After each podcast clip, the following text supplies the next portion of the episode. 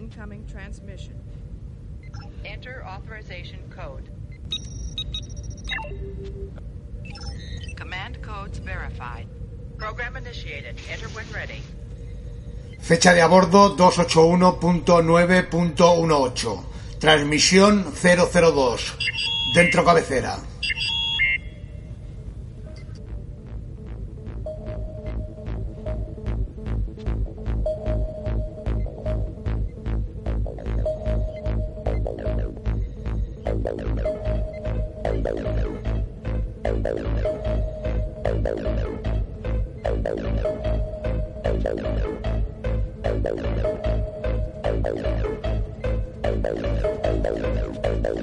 Desde los confines de la imaginación, donde la realidad se confunde con la ficción, llega una señal.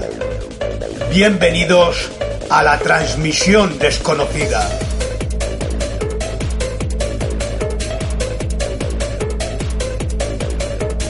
Emitiendo desde la nave nodriza Simov en un viaje de exploración por los universos de la ciencia ficción para llegar hasta los límites del saber humano y más allá.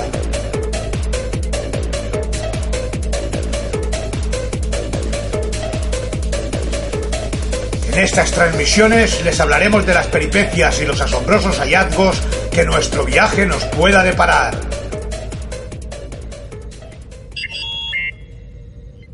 Diario de a bordo 03 barra 03 barra 16.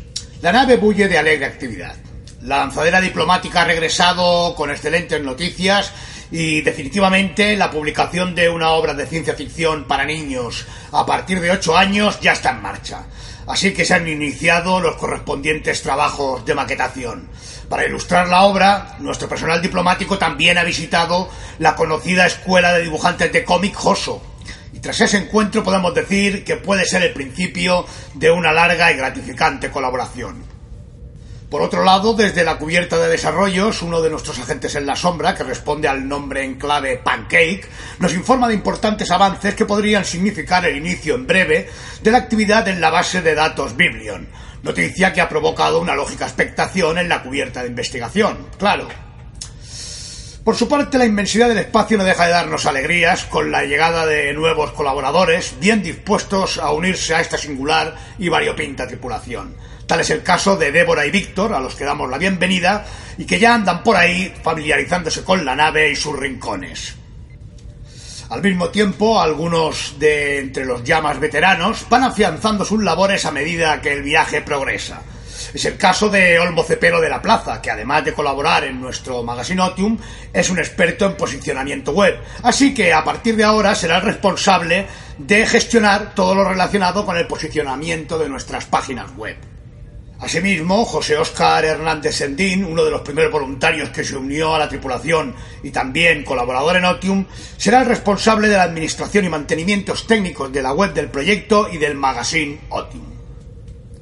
Poco a poco les iremos presentando a todos nuestros colaboradores, si no es que los conocen ya, debido a alguna de sus actividades, cosa que tampoco sería extraña.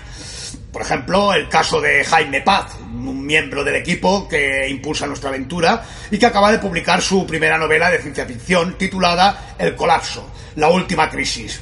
En la novela hurga en las entrañas de las convulsiones económicas del mundo interconectado y, lo que es más importante, propone nuevas líneas de acción.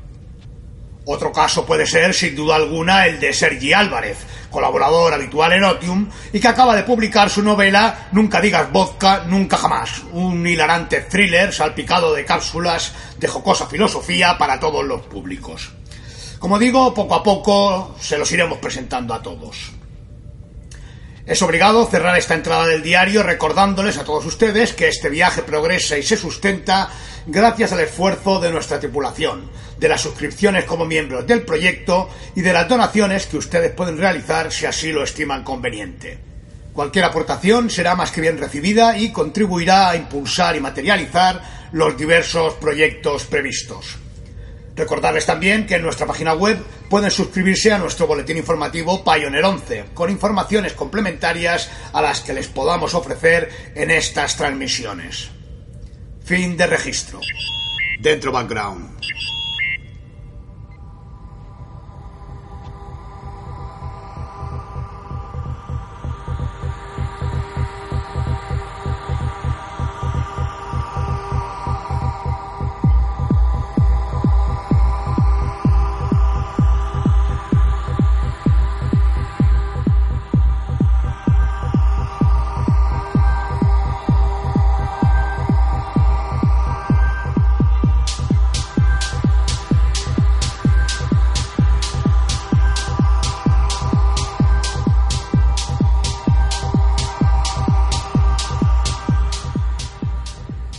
La transmisión de hoy a partir de lo que se expuso en la transmisión anterior, así que aconsejamos escuchar aquella primero para no perder el hilo. De todas maneras, para retomarlo, vamos a recordar rápidamente algunas de las cosas que dijimos en aquella transmisión. Para el ser humano, que de salida es ignorante, vivir es una constante resolución de dilemas y toma de decisiones. Todo se le plantea como preguntas, como problemas que resolver para poder actuar. Necesita saber o entender el mundo, o creer que lo sabe o lo entiende, y esto lo necesita no como un capricho, lo necesita para su supervivencia. Por lo tanto, no es extraño que como especie, en nuestros hábitos de supervivencia habituales, se encuentre el de intentar transmitir, enseñar a nuestras crías lo que sabemos o creemos que sabemos, enseñarles lo que podamos sobre el mundo en el que nos encontramos con sus correspondientes complejidades. O como mínimo, y pusimos acento en este punto, mostrarles y enseñarles a manejar las capacidades propias del bicho que somos y las herramientas básicas con las que poder vérselas con el mundo. Revisando el término divulgación, también nos encontramos con una preocupante realidad. A pesar de todo lo que se publica y difunde, el común, el vulgo, no parece avanzar gran cosa en la comprensión del mundo, de un mundo cada vez más complejo y que se sustenta y avanza sobre un tipo de conocimiento al que llamamos ciencia o conocimiento científico y sobre algo a lo que llamamos tecnología. Ese desconocimiento genera un grado de desinterés, esto no va conmigo, no es cosa mía, que poco a poco se acaba convirtiendo en desidia y, en última instancia, puede generar en los individuos desasosiego, confusión, sensación de estar perdido, desubicado, de no saber qué hacer ni hacia dónde tirar, sumiéndolos incluso en muchas ocasiones en angustiosos estados depresivos. También pudimos plantearnos que tal vez un motivo de que ese conocimiento se encuentre fuera del alcance de la mayoría, de que esa incomprensión, bien podía deberse a un desconocimiento de base, un desconocimiento de los elementos básicos que permitan esa necesaria comprensión. Se supone que esas cosas, esas piezas básicas, nos las deberían enseñar en la escuela. Y así, una vez más, como es habitual al tirar del hilo de un problema, hicieron acto de presencia la escuela y la educación. Digo como es habitual porque seguramente les habrá sucedido alguna vez que reunidos con amigos o familiares, ya sea tomando un refresco o en alguna sobremesa, en aquellas conversaciones en las que nos ponemos a arreglar el mundo, es muy habitual que en esas conversaciones se acabe con algo del tipo es un problema de educación. Una sentencia que suele causar un silencio general y a la que todos asentimos. Es curioso, eh, porque todos asentimos, parece que todos tenemos claro que ahí está el problema. Sin embargo, si siguiéramos esa conversación y nos preguntáramos, por ejemplo, vale, es un problema de educación, ¿qué pasa con la educación? O algo parecido, nos llevaríamos muchas y muy grandes sorpresas. Y nos sorprenderíamos porque resulta que por educación se entienden cosas muy distintas. Para unos eh, se refiere a los medios materiales, escuelas, libros, bibliotecas. Actualmente es terreno común el tema de los recortes en educación, refiriéndose ante todo y sobre todo al recorte en medios materiales. Para otros, eh, la educación se refiere únicamente a la escuela y al profesorado, olvidando muchas veces que tanto el entorno familiar como el entorno social o los medios de comunicación también tienen un papel importante en los procesos educativos. Sin embargo, y al margen de lo que cada uno pueda asociar con educación, hay algo que debemos tener muy presente. Y es que la educación siempre tiene una finalidad. Se educa, se enseña para algo, con alguna intención. Y por lo general, el que enseña suele estar convencido de que la finalidad para la que enseña es la más conveniente, la más conveniente para los demás y por supuesto para sí mismo. Por ejemplo, se puede educar con la finalidad de obtener ciudadanos, es decir, individuos que encajen en un determinado modelo de sociedad con sus correspondientes reglas y valores. se puede educar para obtener operarios, es decir, con el objeto de que los individuos desempeñen trabajos, ya sean físicos o intelectuales, dentro de un determinado modelo de producción. Se puede educar para obtener patriotas, es decir, con el objeto de que los individuos amen a su patria o nación hasta el punto de estar dispuestos a sacrificarse o morir por ella. Se puede educar para obtener acólitos, es decir, con el objeto de que los individuos profesen una determinada doctrina o creencia religiosa, también hasta el punto de sacrificarse o morir por ella. Estos ejemplos de formas de educar bien podrían llamarse de otro modo. Se podrían llamar formar, es decir, dar forma determinada al individuo, amoldarlo. Se podría llamar instruir, aleccionar, adoctrinar. Y además suelen requerir eh, centrarse en determinados conocimientos o informaciones en detrimento de otros. Estas formas de educar pueden requerir incluso deformar o falsear la información para que cumplan su finalidad. En cualquier caso, eh, nos encontramos con unos procedimientos meramente de transmisión. Se transmiten y se pretende que el que los recibe pueda recordarlos y repetirlos por imitación, de forma mimética. Tampoco vamos a entrar aquí a discutir esos diversos procedimientos e intenciones. Lo que sí comentaremos es que muchos de esos procedimientos e intenciones se ven forzados a cambiar a medida que el mundo cambia. De hecho, como sabemos, nos encontramos inmersos en un cambio de era, en un cambio del mundo, y es por eso que la mayor parte de los sistemas educativos que conocemos se encuentran en plena convulsión, en medio de debates y buscando nuevas fórmulas, ya que un nuevo mundo plantea nuevas necesidades, nuevas situaciones y por tanto nuevas intenciones, nuevas finalidades. Nota adjunta. Cabría preguntarse si el ser humano ya sabe cuáles son esas nuevas finalidades que se ajusten al nuevo modelo de mundo, a la nueva circunstancia. Pero una vez más, para determinar esas nuevas finalidades necesita entender el mundo y planificar en consecuencia. Fin de nota.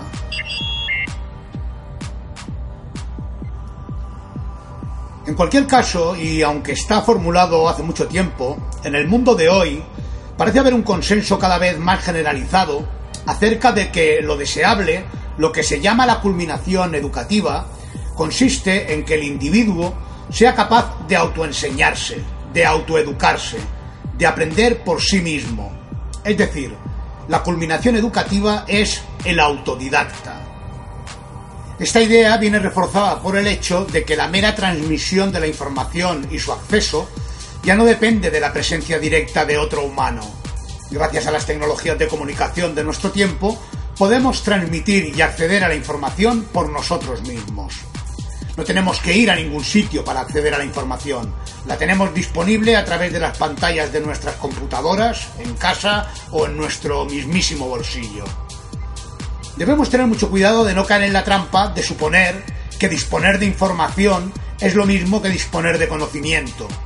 Una cosa es disponer de información y otra cosa es comprenderla, conocerla. Llegar a esta conclusión resulta toda una conmoción para los sistemas educativos tal y como los conocemos, ya que dichos sistemas están constituidos para todo lo contrario. Su finalidad no era obtener individuos autodidactas, sino aleccionar, instruir, formar, dar forma, adoctrinar a los individuos para que encajen en una u otra finalidad determinada.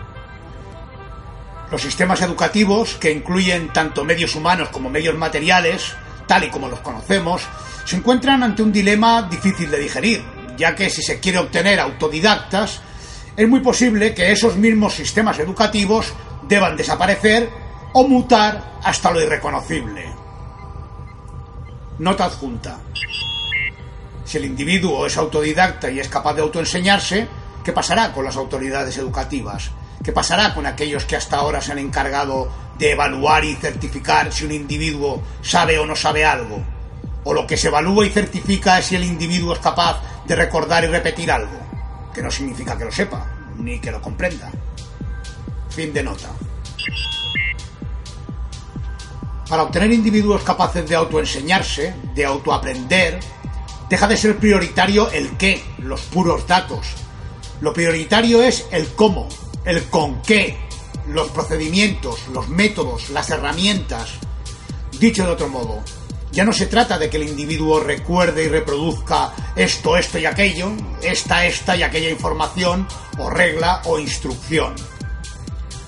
Recordando que, como vimos en nuestra anterior transmisión, nuestro trajín vital tiene como piedra angular el estar constantemente preguntándonos por qué, estar cuestionando, estar poniendo en duda, lo prioritario pasa a ser transmitirle al individuo las habilidades, los lenguajes, los métodos, los procedimientos para que pueda por sí solo manejarse con la información y obtener de ella conocimiento válido y eficaz. Lo prioritario pasa a ser transmitir lo que sabemos del ser humano y de sus propias habilidades, aquello del intelecto y sus virguerías, y ejercitar dichas habilidades, pues con ellas habrá de hacer la faena el individuo. Lo prioritario será transmitir y ejercitar el manejo de los lenguajes a través de los cuales venimos definiendo y expresando el mundo y nuestra existencia en él. Transmitir los métodos a través de los cuales hemos llegado hasta aquí. Así pues, por nuestra parte, cuando hablamos de educación, no nos estamos refiriendo a la mera transmisión del puro dato y la repetición mimética de información.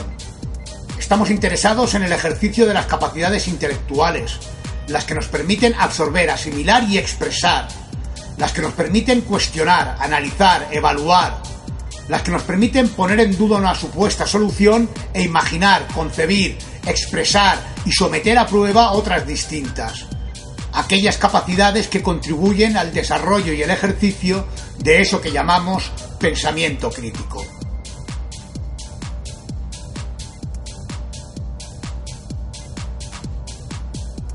En la anterior transmisión y en esta hemos intentado determinar qué aspectos de lo que se llama divulgación y educación son los que nos interesan. Y lo hemos hecho para que cuando lo relacionemos con el tercer elemento que nos ocupa, la ciencia ficción, de la que empezaremos a hablar en nuestra próxima transmisión, no nos confundamos y sepamos a qué aspectos concretos nos estamos refiriendo. Disculpen.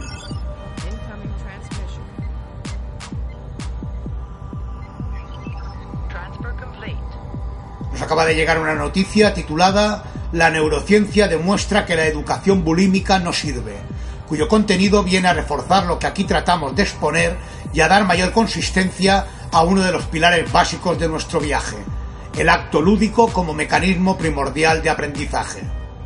Insertar enlace. Aprovecho para recordarles que en el blog de la página de la Fundación Asimov se publica una entrada con cada transmisión. En dichas entradas se incluyen enlaces e información adicional al contenido de cada transmisión. En la de hoy, además del que les acabo de mencionar, les dejo dos enlaces más. Uno sobre la necesidad de hablar del futuro a los alumnos y otro que recopila unas jugosas y jocosas declaraciones realizadas en su día por Frank Zappa, uno de los genios musicales de nuestro tiempo. Es todo por hoy.